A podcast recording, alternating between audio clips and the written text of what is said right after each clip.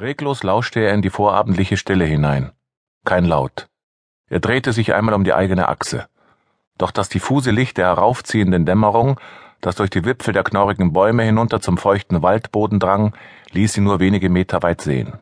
Wotan! Wie immer, wenn er den Namen rief, war er ihm ein wenig peinlich.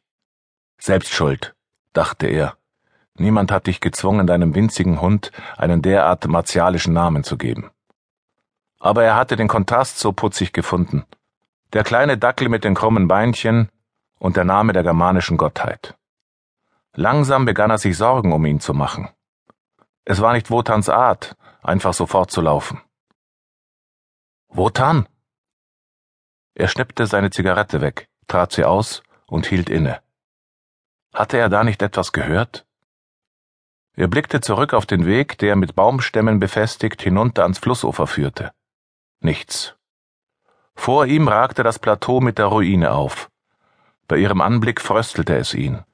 Nebelschwaden hatten sich auf der Wiese ausgebreitet und hüllten die moosbewachsenen Steine des Turms in einen fahlen Schleier. Das Dämmerlicht hatte die Farben aus der Natur gewaschen, alles wirkte grau, trostlos und unheimlich. Er gestand es sich nur ungern ein, aber der Schauder, der von ihm Besitz ergriff, kam nicht von der Temperatur. Er versuchte sich einzureden, dass es nur die Angst um seinen Hund war, denn er wagte gar nicht, sich auszumalen, was passiert sein könnte, wenn Wotan nicht in Richtung Auto, sondern zum Steilufer gelaufen war. Mühelos hätte er unter den Latten des Zauns dorthin durchschlüpfen können, um dann Gerade als er seinen Blick mit einer bösen Vorahnung in Richtung Abgrund wandte, hörte er ihn. Es war ein ungewöhnlich aggressives Knurren, aber es kam zweifellos von seinem Hund.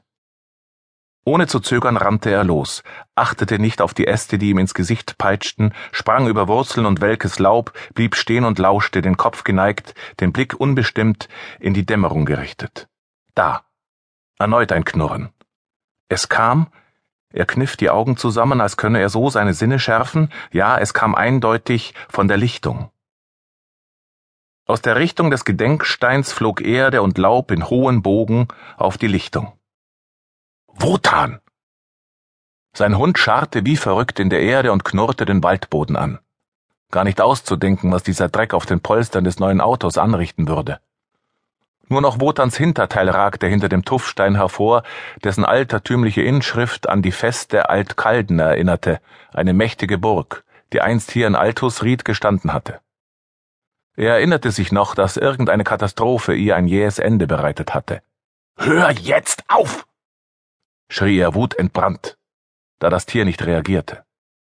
Er stampfte dabei mit dem Fuß auf, was ein merkwürdig dumpfes Geräusch verursachte, als sei es unter der Grasnarbe hohl.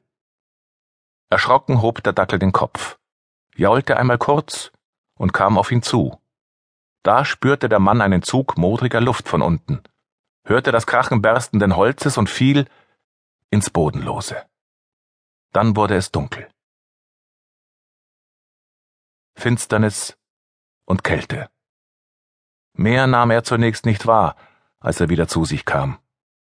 Doch sofort gesellten sich rasende Kopfschmerzen hinzu, ein Hämmern hinter der Schläfe, als wolle ihm jemand von innen den Schädel sprengen. Unwillkürlich fasste er sich an den Kopf, spürte ein feuchtes, warmes Rinnsal und wusste, auch ohne es zu sehen, worum es sich dabei handelte. Blut. Sein Blut. Urplötzlich drängte sein Mageninhalt mit aller Gewalt nach oben, und er übergab sich heftig.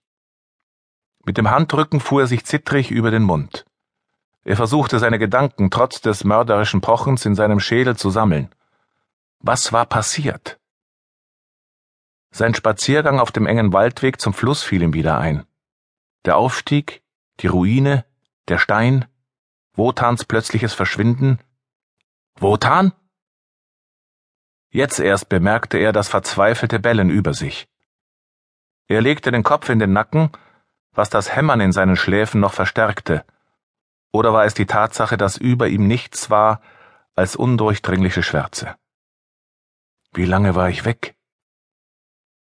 Er hatte keinerlei Gefühl für die Zeit, die seit seinem Sturz vergangen war. Sein Sturz.